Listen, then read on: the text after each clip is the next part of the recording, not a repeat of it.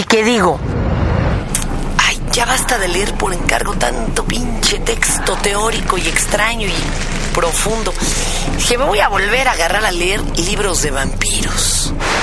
Y que mi vida cambia otra vez. Hoy, un Tao de la sangre. Este es el podcast de, Fernan- de Fernanda Tapia. Podcast por Dixo y Prodigy MSN. Yo la verdad sería una vampira muy balín porque a mí la sangre me marea, la mera neta. Esto no me pasaba, yo era bien macha en los scouts, hasta podía cerrar con vendoletes heridas así sanguinolientas, como de película gore. Y ahora veo tantita sangre y siento que se me va el piso. Sin embargo, pues me sigue gustando el asunto de los mitos vampíricos. Y entonces un sobrino mío que heredó el mismo malestar, me estoy dudando que no vaya, a lo mejor es emo. Ah, Mientras no me salga chemo, todo está bueno. Y me prestó dos de Anne que no había descubierto. Yo la verdad le dejé de seguir la pista Anne Rice en temas vampíricos porque como que ahí ya le escribían los libros. Los otros sí, eh, se los echaba ella, pero dije, oye, pues qué chido. A ver, vamos a agarrar este nuevo de Lestat en donde ya hace un crossover con las brujas de Mayfair. No mames, no aguanté ni la introducción y no me los estoy albureando. La verdad es que estaba insoportable. Lestat, pues, ya es como el alter ego de la señora y me- mejor que se consiga un programa de radio o un podcast, la mera verdad, para tirar choro y netas. Y luego lo- se ve que estaba traducido el libro en España. No, pues Jolines, parece que al Lestat lo interpretara Banderas. O sea, Ay, no, no, no, no, no puede dejar de pensar en el gato de Shrek. Fue algo espantoso. sinceramente lo tuve que dejar. Me eché el otro de, de la Imperio Romano, ese medio pasaba, pero qué cosa me espantaba. Estaba yo retomando estos asuntos vampíricos cuando vi que le hacían promoción imposible, ¿eh? una super promoción, un libro que se llama Crepúsculo, eh, de Stephanie Meyer, me parece, y empecé a leerlo y yo decía, no, Que, pero qué mamada. O sea, es como mujercita, y le seguía, bueno, no, le da un aire a los de Jane Austen. de orgullo y prejuicio. Ay, Y lo seguía.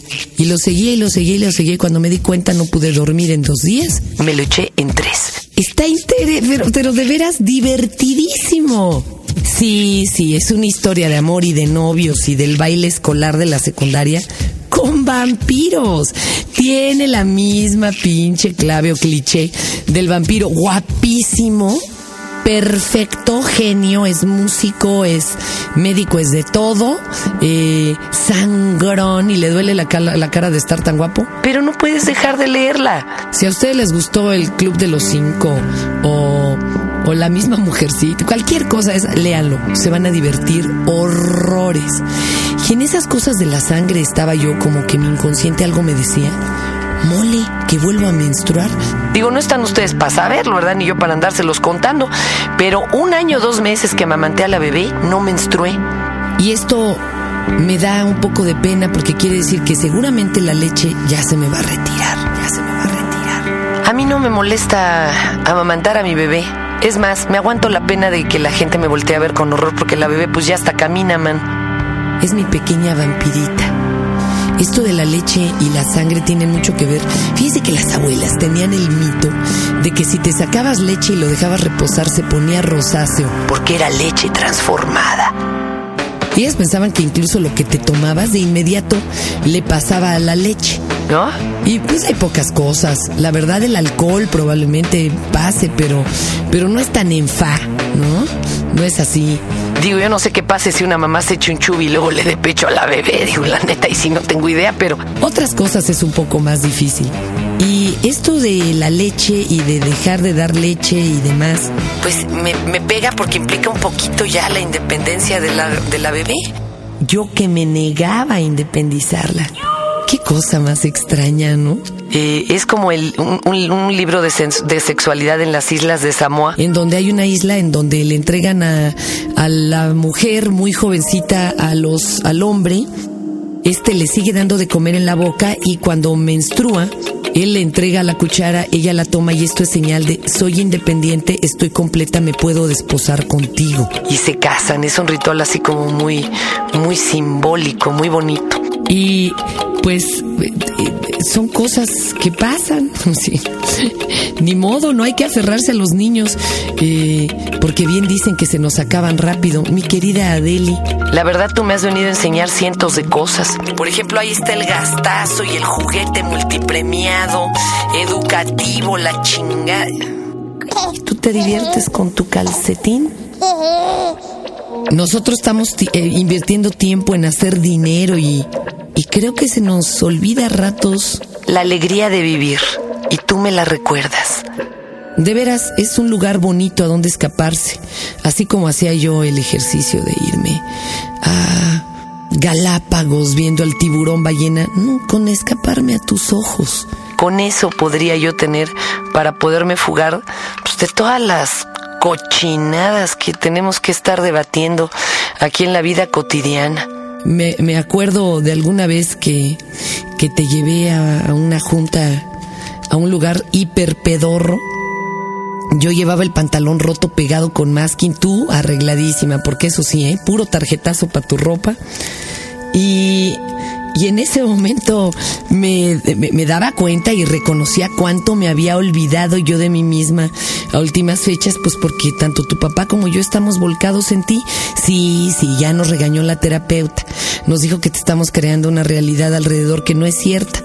Perdón, sí es cierta y, la rifa aquí adentro de nuestra casa, en estas cuatro paredes tan pequeñas.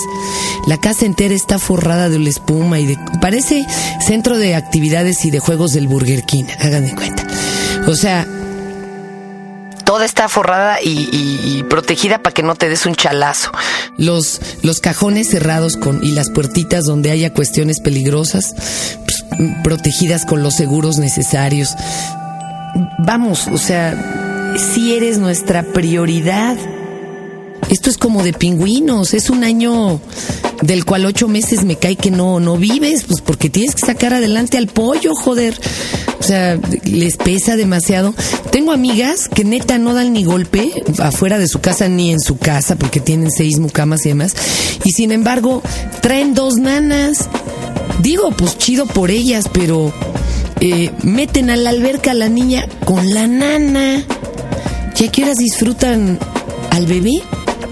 La verdad creo que no han recapacitado que se les va a ir pronto y entonces ya habrá tiempo para irme a meter al spa y para eh, comprarme ropa nueva y no andar con esos pantalones que ya nomás de hacer una cunclilla se me rompen y con parchas en las nalgas y, y, bueno, luego me asusta eh, lo que haces. Vamos en estas situaciones, Adeli, mira.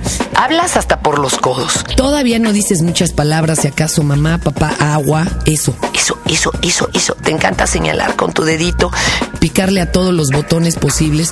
Incluso te ha dado por picarme en los pezones, a ver qué sucede, a ver si cambio de color o algo por el estilo. Eres físicamente idéntica a tu papá, desgraciadamente. En el carácter y bueno, como que de la cintura para abajo también eres muy parecida a mí. Y algo que me horrorizó.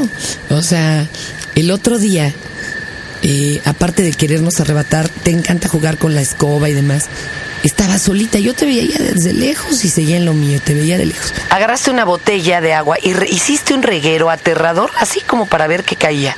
Solita dijiste, no, no, no, no, no. O sea, te diste cuenta que habías armado un desmadre.